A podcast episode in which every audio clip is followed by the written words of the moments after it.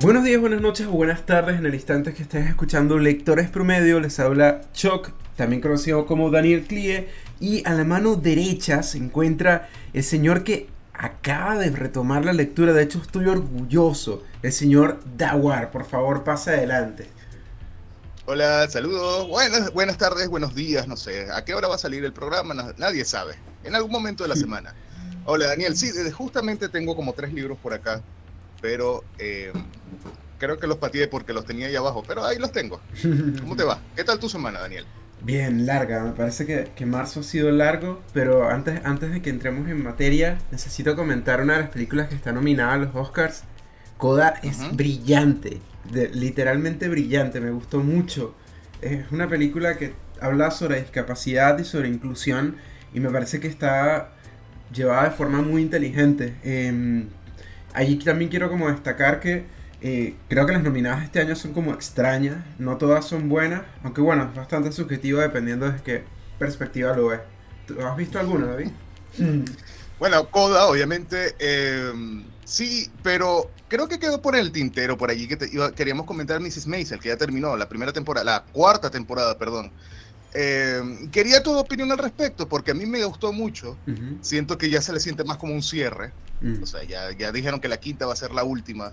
Pero ¿qué te pareció por lo menos esta temporada? Oye, la disfruté bastante y soy una persona que suele odiar las cosas. Pero en el caso de Maisel, eh, creo que es una serie que sigue manteniendo mucha calidad y lo estábamos comentando fuera del aire.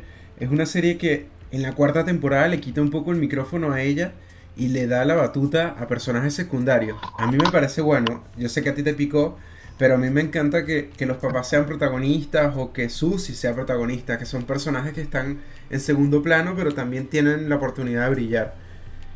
Mira, y además le dieron pantalla también a otros como esta otra chica que es cómica. Sophie, ¿es que se llama? Sí. le dice eh, Sophie. También le dieron... sí, le, le dieron también, bueno, ella siempre me parece una gran actriz pero bueno, por lo menos rescato que allí que ya va a terminar. Finalmente, le van a dar un cierre por lo menos a la serie. O sea, ya estoy picado a esperar otro año. posiblemente dos años, porque aquí comenzaron que la última fue como el 2019, algo así. Sí, mucho. sí. Ya hablando, por favor, presenta a nuestro invitado de hoy. sí, ya, está que revienta el, vidrio. Ya, le estaba con el café, ya se la escribió y demás. Lo peor es que él sabe Kung Fu, entonces eh, el el estudio se nos va a dañar más rápido porque ya está que revienta el vidrio. Hoy tenemos la oportunidad de, hablar con un amigo de la casa. Eh, por favor que pase. Carlos, por favor. Carlos, preséntase. Preséntase. Preséntate. ¿Cómo lo vas a presentar? Carlos Patiño. Mira, Carlos Patiño es abogado. Eh, corrígeme, Carlos, si lo tengo por allí. Y también escritor, que por eso es que te traemos acá este programa que se llama Lectores Promedio. Activista y sindicalista. Por favor, es todo un paquete completo. Bienvenido, Carlos. Hola, gracias. Gracias a Guard David y Daniel. Eh, y bueno, este, gracias eh, eh, literatura hoy, hablemos hoy de derecho ni También podemos hacerlo, ¿por qué no? Si aquí estamos de todo y además ya me, ya me tomé el té y el primer café y así que podemos seguir hablando de eso. Carlos, te traemos porque queremos hablar de por lo menos lo más reciente que tiene que es la forma del tigre. Me llama la atención allí porque se presenta como la, voy a citar, la primera, quizás la primera y hasta ahora única novela venezolana de Kung Fu. Mm. Quiero que me cuentes de eso, por favor. Quiero que te, que te extiendas en esa explicación. Sí, bueno, esto fue algo que la, una de las personas que escribió en la contraportada del libro, eh, que es Hensley Rand, que es escritor, eh, bueno, que también estuvo en la presentación del libro, lo presentamos ayer formalmente, está, está disponible en YouTube.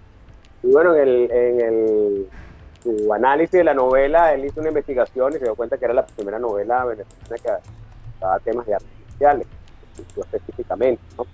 Eh, la forma del tigre, bueno, ya ustedes lo dijeron, una novela eh, que entre otras cosas va de artes marciales, la forma del tigre como título, bueno, tiene un significado ahí también polisémico. Al tigre por el tigre, eh, el animal, que es muy referenciado en la y también en el estilo eh, que practica o que practica los personajes principales de...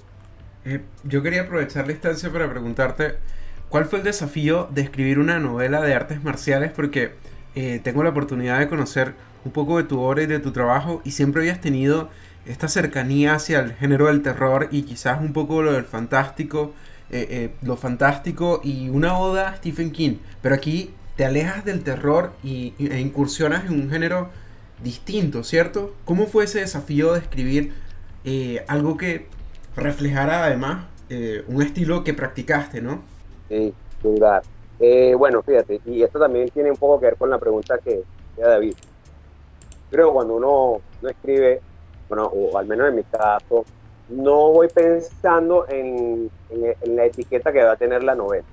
Realmente, bueno, eh, me vino la historia, hacía tiempo que quería hablar, que quería narrar de esto, porque tú lo decías, yo practicaba artes marciales, me parece que había mucho potencial de contar una historia eh, sobre pues, lo que tenía que ver con mucha mitología que hay alrededor de artes marciales, además ambientada en Caracas, en Caracas principalmente, que va hacia Mérida, va hacia, hacia La Guaira, va hacia Japón, inclusive hacia China.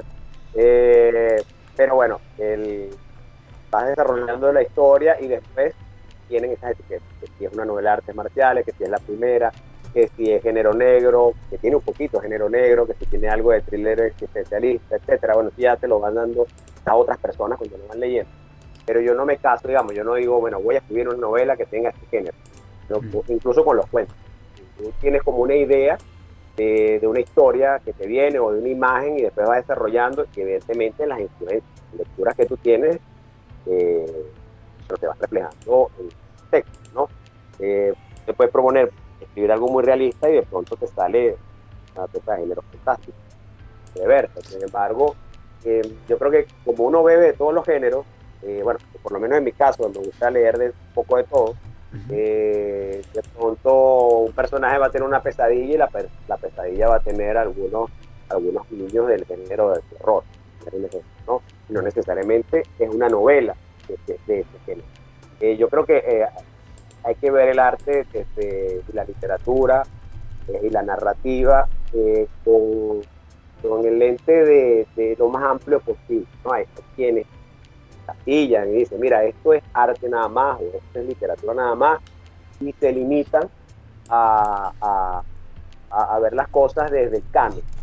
Yo creo que todo, todo puede influir y, además sumar y enriquecer una obra. Tú, por ejemplo, hasta la novela gráfica que uno lee, yo me gusta también leer novela gráfica, creo que en una novela formal de influencia. Este, no sé, a mí me parece, por lo menos ustedes que también eh, les gusta la, la, tienen el programa los, videojuegos, por ejemplo. Parece que las narrativas, estando en este momento, eh, por ejemplo con Elden Ring, donde está el propio George Martin eh, apoyando la narrativa del juego, o lo que está pasando con The Witcher, que de unas novelas pasa a un videojuego, pero cuando ves la teleserie, a veces tiene más influencia del videojuego que, que, la novela, entonces cómo se van rompiendo estos géneros. Mm. Eh, yo creo que también esto tiene que ver con lo que, con lo que uno puede escribir, no casar con género, sino que al final todo se va como, como bueno, una obra y, le va a dar Carlos, ¿cómo, ¿cómo ha sido este proceso creativo desde, que ya comenzaste a idearlo? De, bueno, ya no sé, tenías algunos apuntes, lo desarrollaste. ¿Cómo fue todo este proceso hasta llegar finalmente al lanzamiento? Estabas viendo Cobra Kai y, te viste influenciado. Probablemente, por eso te lo pregunto. Si, volvió Laruso, bueno, ¿qué más? Te volver. Oh, mira, yo tenía este, desde hace mucho tiempo esta idea. Eh, que quizás practicaba, eh, yo practicaba artes marciales, bueno, practicaba en el Parque del Este, practicaba otros estilos, digamos, estilos, más, o menos entre 2010 y 2014. Y en esa, en esa época yo tenía como la idea de escribir algo que no estaba muy seguro que era, eh, pero fue en 2016 realmente el potencial para escribir una novela y empecé con el proceso de al menos de un primer borrador de la mitad de la novela. Luego, eh, en laborales, etcétera, la vida real fuera del Eh, proceso, bueno, que un poco más lento, estar con la novela. Eh, se me aparecían las ideas de cuentos y entonces, bueno, te regresa lo que conoces. A veces abandonaba los capítulos y me ponía a escribir cuentos.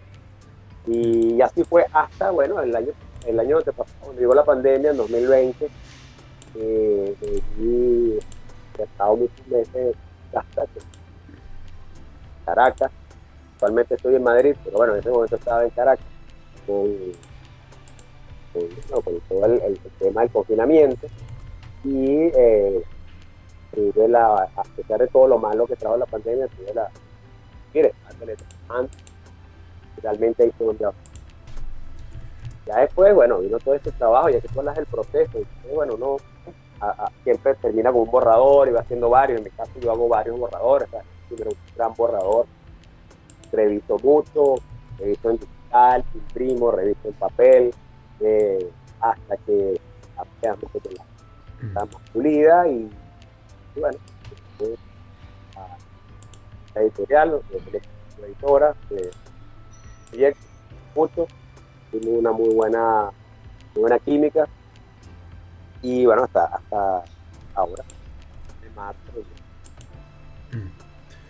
¿Cómo ha sido tu experiencia y, cambiando un poquito el, escenario de, de, la percepción de este cambio de las reglas del juego de los escritores más cercanos de los lectores? ¿Has tenido experiencia con, con tus novelas anteriores con respecto a reseñas, a comentarios en Goodreads?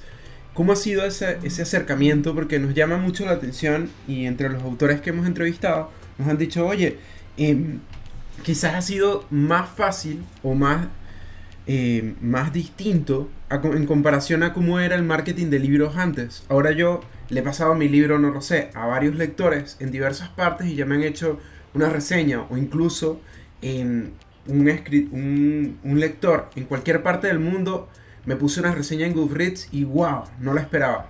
¿Tienes alguna anécdota o comentario acerca de eso? Lo dijiste, las reglas han cambiado y uno tiene que adaptarse, ser flexible, porque además eh, lo interesante de, tu pregunta es que el, autor ahora no se limita solo a escribir el texto y darte una editorial y ya, y olvidarse, ¿no? Lo que tienes que ser parte activa, no es que antes no, no, fuera así, pero las dinámicas eran otras. Por la parte activa del autor era, bueno, esperar una serie de un libro eh, y a firmarlo y, hacer un book tour de repente, ¿no? Eh, y entrevistas normales, entrevistas de prensa, radio con mi primer libro eh, de cuentos, fue Te mataré dos veces en 2014. Eh, sí, era una época, ya había Twitter, había Instagram, no estaba muy, existía, no estaba como, con tantas opciones como las que tiene ahora.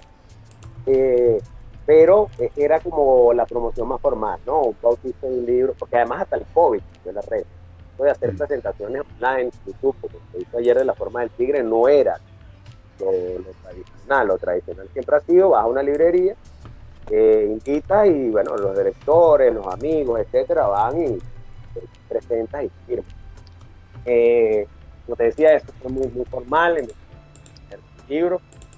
Y que sí, bueno, ibas a, no sé, el Universal te quería entrevistar y ibas a sitio, etcétera.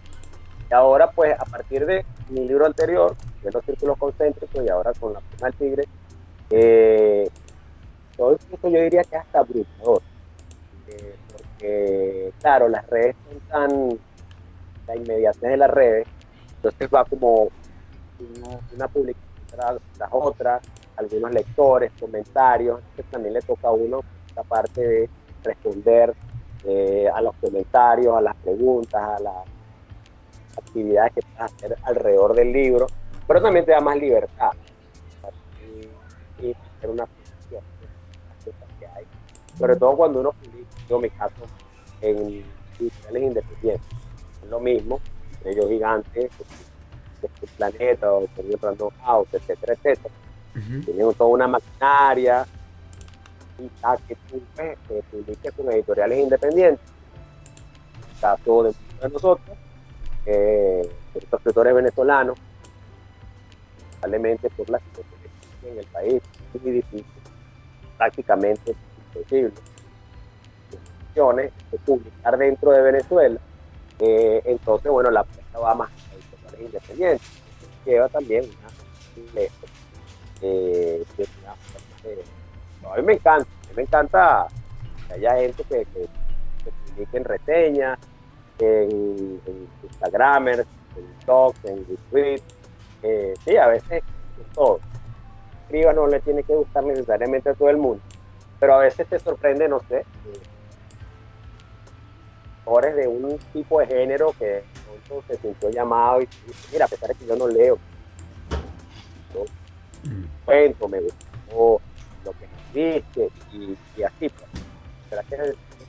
Carlos, eh, ¿cómo sería? Mira, justamente estamos hablando con esa gente que ha escrito también libros. Eh, y de esa gente que tú sigues, o por lo menos del género que, que podría seguir, cuéntanos alguna experiencia de algo que te haya pasado justamente por, por estar en este tema de, de, la escritura. Alguien que haya leído un libro y te haya visto, oh, ya ahí está Carlos y te quiere tocar debajo de la mascarilla o no sé. Cuéntanos el, el tipo de experiencia que ha surgido en base a lo que has hecho justamente con la escritura. Sí, bueno, no tengo esos niveles de, popularidad ni creo que cause furor, furor pero anécdotas que hay. Eh, bueno, primera anécdota que tiene que ver con, el tema de, de de, los distintos sombreros que puedes, que puedes usar en un momento determinado. No, yo estaba mucho en el ámbito de la de derechos humanos en algún momento me veían, bueno, el escritor que abogado, y de repente con los abogados, entonces me veían, no, bueno, este es el, abogado que o sea, total es que no terminaba como de encajar totalmente todos los espacios donde uno se desenvuelve, ¿no? Abogado te sientes muy escritor y cuando eres escritor te sientes muy abogado, entonces también eso termina siendo bastante. También una vez a vivir muchas vidas, ¿no? pero seguir haciendo lo que tú. A mí me pasó, por cierto, eh, estas anécdotas. Bueno, Daniel, que también trabajaste en algún momento, coincidimos. Una vez me estaba eh, con mi kit de, de, activista de derechos humanos defendiendo unas víctimas y llegaron dos personas. Yo bajando las escaleras y, y una chica yo escucho que le dicen a alguien que está, ese no es Carlos Patiño, el escritor, tal. Sí, bueno, me pena y yo, hola, ¿qué tal? Pero no me preguntaron nada, pero fue como muy raro para mí que mi espacio de trabajo de activista sean eh, reconocidos este, por, por el tema literario. Mm. Eh, y a veces pasa también al revés. bueno, estás en un ámbito de escritor y te dicen, ah, mira, ese es Carlos el abogado. Y ya va.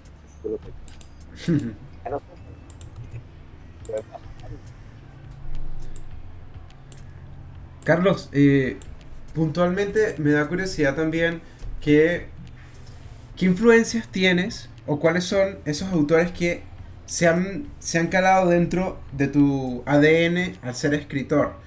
puntualmente sé que tienes una, una influencia importante desde Stephen King, pero me gustaría que nos contaras un poco cuáles son esos autores que, que se encuentran eh, quizás como una... Allá arriba, como, como un, un código de referencia para ti. este, bueno, mira, eh, esto, estos autores tener algunos, unos, autores saltar.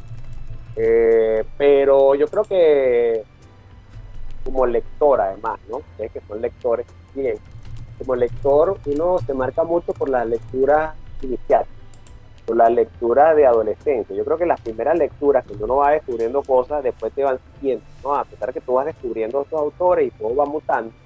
Por ejemplo, para mí fue clave, eh, como lector y luego como autor, eh, de escribir a Edgar Allan Poe. yo leía Poe, yo dije, oye, ya va. Pero además Poe, también es Poe, ¿no? es padre del género no solamente de horror fantástico, sino también del detective poder Entonces, además de poeta, o, además todo lo oscuro y trágico que llegar a la pop. Yo leí esos cuentos, eh, son muy importantes, eh, y bueno, todavía sí. Y a partir de allí, eh, lo decías, Stephen King, yo leí It, la primera novela que leí de Stephen King, ya no sé, 14, 15 años, para mí fue un descubrimiento magnífico. Después volví a releer ese bloque de más de mil páginas todos los años.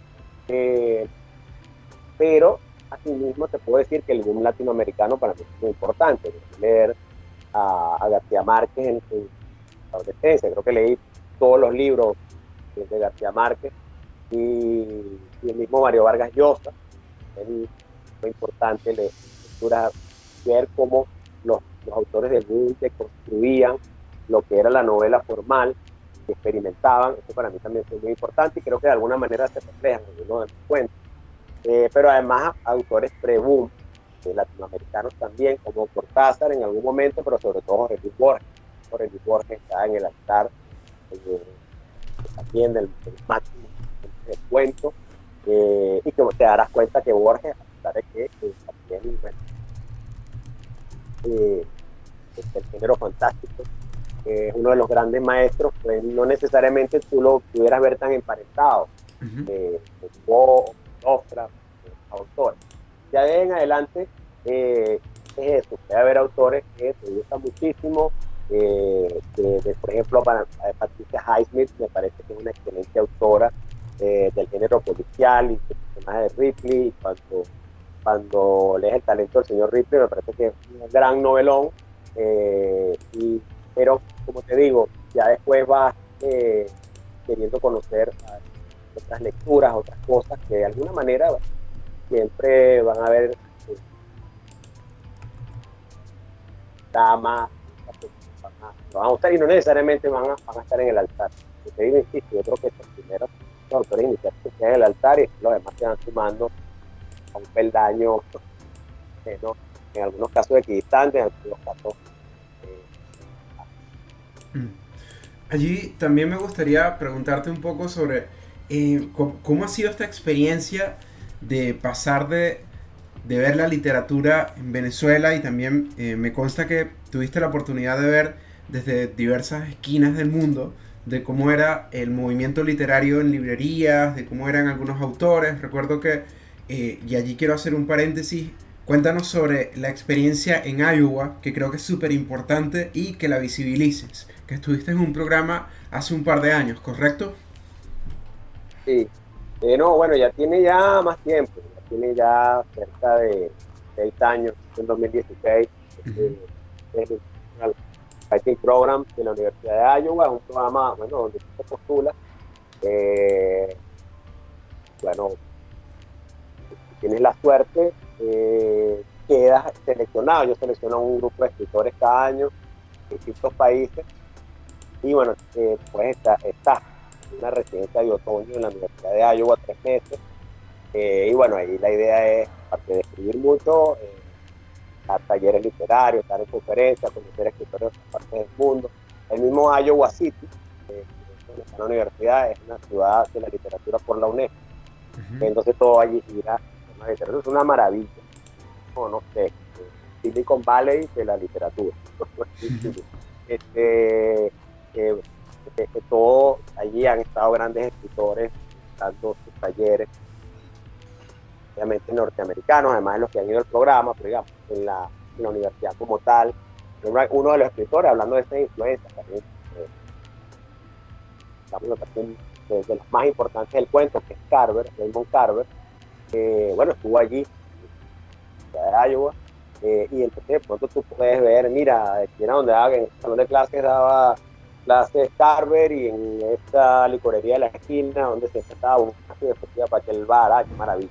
Todas estas experiencias, y tú la veías, y además eso, ¿no? Conocer escritores de, de esta parte del mundo, que algunos están como uno, que tiene que trabajar bajo piso, carrera, luego, bueno, llegar a tu casa todas las noches a hacer la tarea y escribir, pararte muy temprano en la madrugada a escribir, y hay otros que se dedican 100% a la literatura, porque también hay que decirlo, ahí, ahí, ahí la dinámica favorece más. Tú puedes dedicarte a ser escritor profesional y otros no. Eh, y por ejemplo en Latinoamérica, por ejemplo, nosotros no, no usamos la figura de la gente en Latinoamérica, pero de pronto tienes a España y si no tienes un agente literario, es muy difícil que puedas publicar en una, en una editorial, y eso sí mismo es en Estados Unidos. Pero quienes escriben en lengua inglesa tienen eh, más rentable el mercado de lengua inglesa y que las eh, editoriales publiquen y un escritor pueda vivir más de, de, la escritura que, la gran mayoría de los de habla eh, castellana. Entonces vas a ver de pronto interesante ver autores, por ejemplo, de la India, autores de Sudáfrica, que como también tienen como segunda lengua el inglés y en inglés, de pronto tienen más visibilidad que autores eh, que escriben en español por esta misma circunstancia, ¿no? Eh, pero bueno, en todo caso, eh, todo eso es interesante, todo eso enriquece experiencia cultural y, bueno, te permite también ver dónde realidad dónde está ubicado y poder que Carlos, ¿cómo sería este proceso normal, digamos? Yo digo proceso, pero Mira, en tus momentos de ocio, ¿te ha pasado que de repente estás bebiendo y digo, oye, me tengo que ir? No sé, porque tengo que ir a escribir. ¿Cómo, cómo te vienen esas ráfagas de, cómo canalizas esas ráfagas creativas? De repente siempre llevas contigo algo, algo para escribir o tienes apuntes en el teléfono. ¿Cómo, cómo haces para canalizar eso? Sí, bueno, yo siempre digo que, que el escritor escribe incluso cuando no está escribiendo. Y, y esa, bueno, a, mí me pasa también que siento como que el tiempo no me, no me alcanza eh, porque bueno, quieres hacer muchas cosas, pero además te nutres de todas esas cosas. es, como, como un oxímoron, es contradictorio, porque tienes que vivir para que lo que escribas, pues evidentemente sea más verosímil, para que tengas más experiencia de vida en un texto. Eh, pero mientras estás haciendo esas cosas, siento ya vale, deberías estar allá escribiendo. Eh, eh, sí, tú bueno, yo siempre cargo, antes cargaba mucho mis libreticas, ahora, ahora con el teléfono uno en los tiempos tiene su, ¿sabes? Tiene su agenda.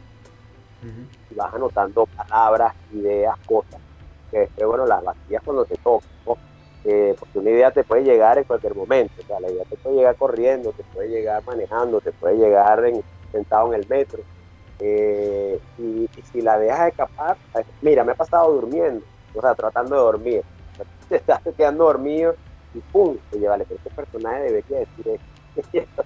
Yo te tienes que parar, tienes que parar. Te he contado la anécdota eh, después Caracas el miedo, está por ahí suelto, publicado en una red. Y, fue que, bueno, me dio a partir de una noche de insomnio, que está en, los miedos que puedes tener, y uno de esos yo decía que Caracas, uno de los miedos grandes, por lo que estaba Caracas en ese momento. Yo iba escribiendo una línea me acostaba a dormir, se me ocurría otra y otra, y así fui toda la noche. Cuando me paré al final, al día siguiente tenía prácticamente el borrador del cuento escrito. Yo digo que es un cuento del insomnio. esto te puede pasar en cualquier momento, pero sí hay que tener a la mano. Eh, pero, pero también te digo que la inspiración está muy bien y las ideas, y uno sabe cuándo llegan, pero, pero también mucho trabajo. Eh, en la, mayoría de las veces hay que sentarse frente a la computadora. Eh, creo que ya muy pocos escriben a mano y luego eh, a ver esas ideas sueltas no van a servir y ya ves si mismo a tener que darle la vuelta como un trabajo bueno como cuando te puedes poner a escribir otras cosas que necesariamente son ficción y que van a hacer la creatividad. Escribir un artículo escribir eh, eh, cualquier otro tipo de escritura no creativa que va a, requerir que tú pienses, pienses y reflexiones y le des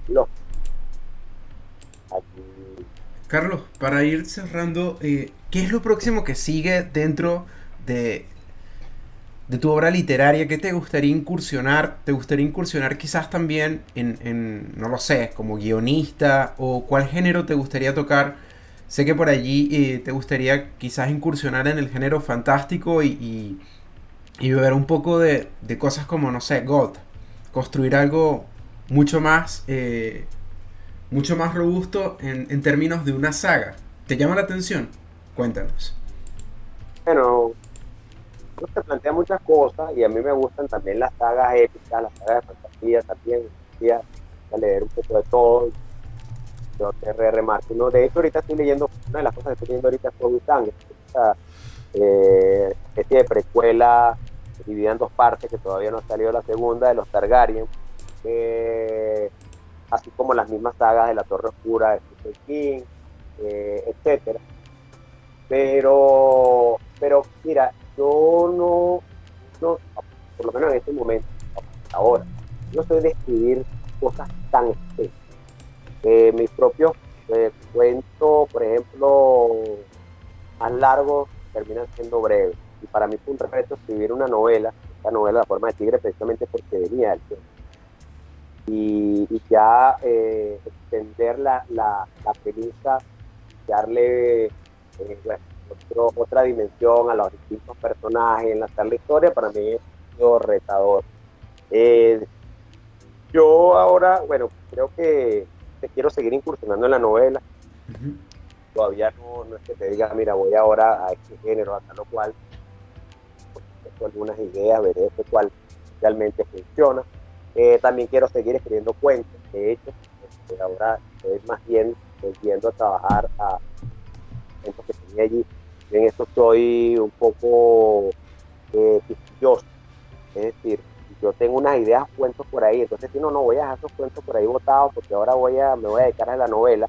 Es como que este ruido, eh, ahí de la conciencia eh, también, pues también pasa algo, que lo que te puede funcionar hoy, si tú lo dejas mucho tiempo, mañana ya no, ya como que pierde sentido. Entonces también este, hay que dejar de como de acumular tantas ideas y tantas cosas y tratar de irlas sacando, ¿no? Yo creo que a veces los escritores publicar lo más rápido posible porque si no siempre vas a tener ese texto allí eh, llamándote, dándote la puerta y todo ahí.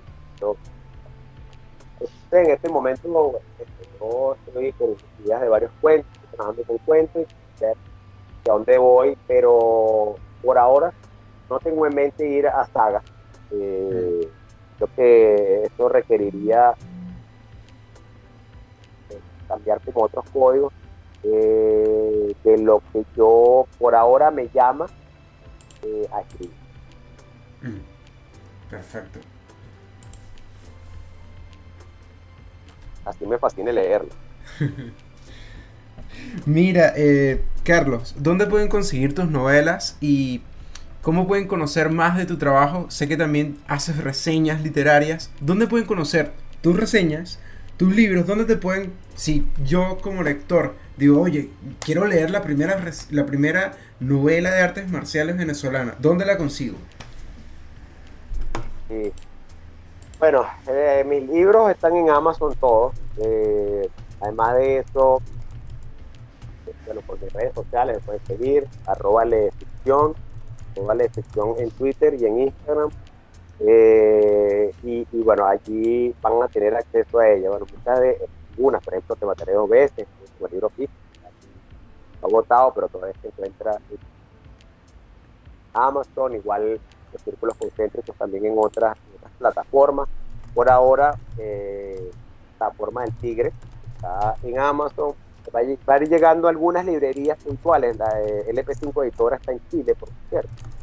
Y, bueno, a veces ellos están en ferias o en algunas librerías puntuales y llevan estos libros acá en España va a estar en la librería Juan Rulfo, eh, que forma parte del Fondo Cultura Económica, también disponible en físico, digo. Y también en Amazon la pueden descargar tanto en físico como en digital, no solamente para, para Kindle, sino que llega la... Carlos, muchísimas gracias por acompañarnos. Eh, el espacio siempre aquí te, invitamos porque queremos seguir viendo por lo menos, a ver, la adaptación cuando Netflix te compre los derechos de la adaptación para, no sé, una Y para el próximo libro de cuentos o de novela, aquí vamos a tener primicia. Así que, advertido, Carlos. Por favor, te agradece. Hmm. Conversamos con Carlos Patiño, por ahí, Carlos, es que de, repente te escuchas en diferido, Carlos, pero ahí lo tuvimos. ¿Con dónde lo pueden escuchar por acá, Daniel? Después, cuando después nos, nos siguen donde nos, nos escuchan. Pueden eh, buscarnos en Twitter como Lectores Promedio, en Instagram como Lectores Promedio y además tenemos una página web, ¿no, David? Así dicen de vez en cuando, supuestamente que la están actualizando, pero desde la página de lectorespromedio.com pueden escuchar el más, el más reciente programa. al menos. Ya, perfecto. Nos despedimos. Se despide Chuck por este lado y por allá. Y David Padilla, arroba Daguar en las redes sociales por allí. Yo voy a ir a comer porque tengo mucha hambre. Ay, cosas Será que nadie hasta le interesa. una nueva oportunidad. Chao.